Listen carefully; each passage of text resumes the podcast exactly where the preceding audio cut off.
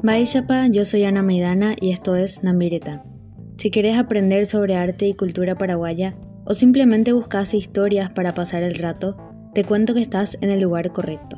Lo hacemos todo con dedicación y corazón, así que comencemos. Bienvenido, bienvenida a un nuevo episodio del podcast Namireta. Te tengo un anuncio antes de empezar y es que ya estamos disponibles en Google Podcast, también en Breaker, Radiocast y otras plataformas para que escuches nuestro podcast en el lugar que desees. El episodio de hoy se trata del San Juan Ara, la fiesta del San Juan, la víspera del San Juan, noche de San Juan, como quieran llamarlo, es la festividad del nacimiento del San Juan Bautista por parte del cristianismo el día 24 de junio. Esta es una festividad muy muy muy popular en Paraguay y que si vienen en época de invierno, sí o sí tienen que pasar por una fiesta de San Juan. Y eso no va a ser un inconveniente porque en cada barrio o en cada escuela, club, en cada congregación de personas siempre hay un San Juan Ara organizado.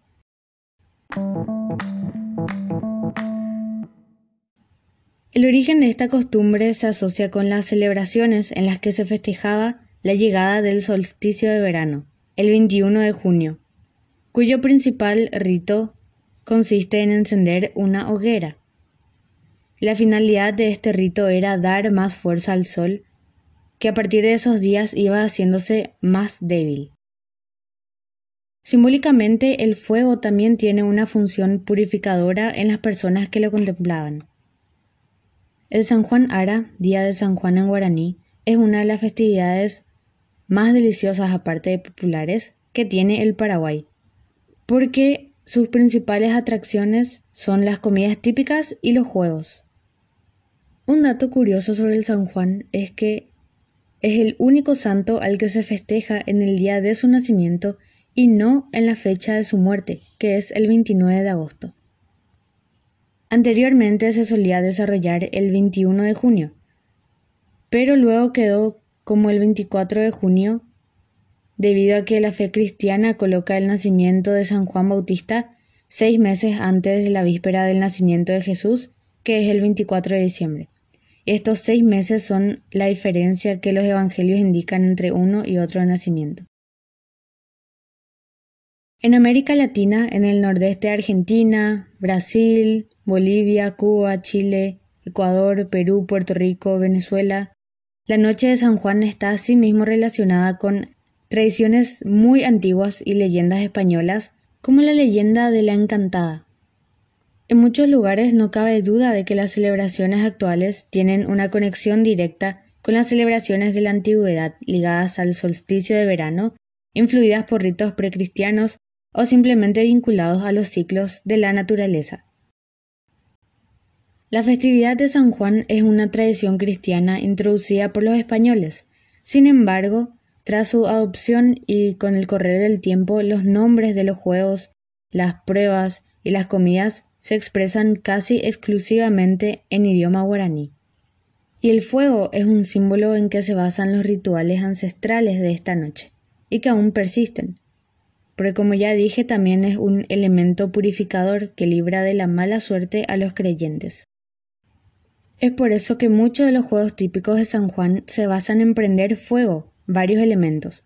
Por ejemplo, en el caso del Judaskai, en el que se quema un muñeco grande, o Tataari Yehazá, donde tenés que pasar descalzo sobre las brasas eh, calientes.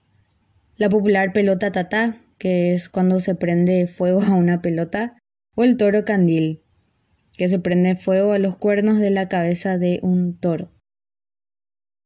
Otros juegos que no incluyen fuego son el y yoká, en el que hay que romper un cambuchí, un cántaro de barro con un palo con los ojos vendados. El ubirasui, que consiste en trepar un caño que está la mayoría de las veces engrasado y al final o sea, en la punta del caño hay regalos.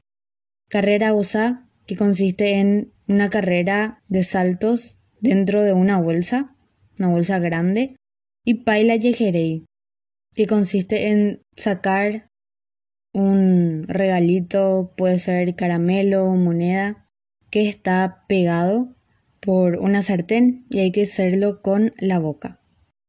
Y también está ese juego tradicional llamado casamiento cogua, que consiste en una boda entre personas pagando un precio por la pareja.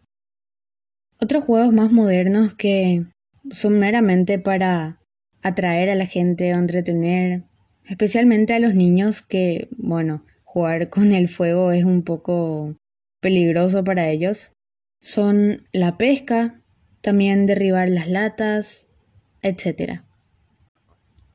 El mes de junio es reconocido por la festividad de San Juan y desde comienzo de mes ya se pueden encontrar las comidas típicas como el famoso mbeyú, payagua mascada, pastel mandió, chichano trenzado, butifarra con mandioca, chipa asador, entre otras, en varias esquinas de las ciudades, de los barrios, y estos platos Aparte de ser consumidos especialmente en junio, también muchos los consumen durante el resto del año.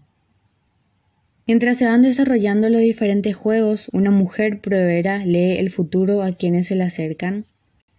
Y de fondo, una típica banda de música deleita con música paraguaya. También se hacen como mini festival donde se presentan varios artistas, todos deleitándonos con la música paraguaya. Y el elenco de danza de, la comunidad o del colegio, de la municipalidad, también se presenta.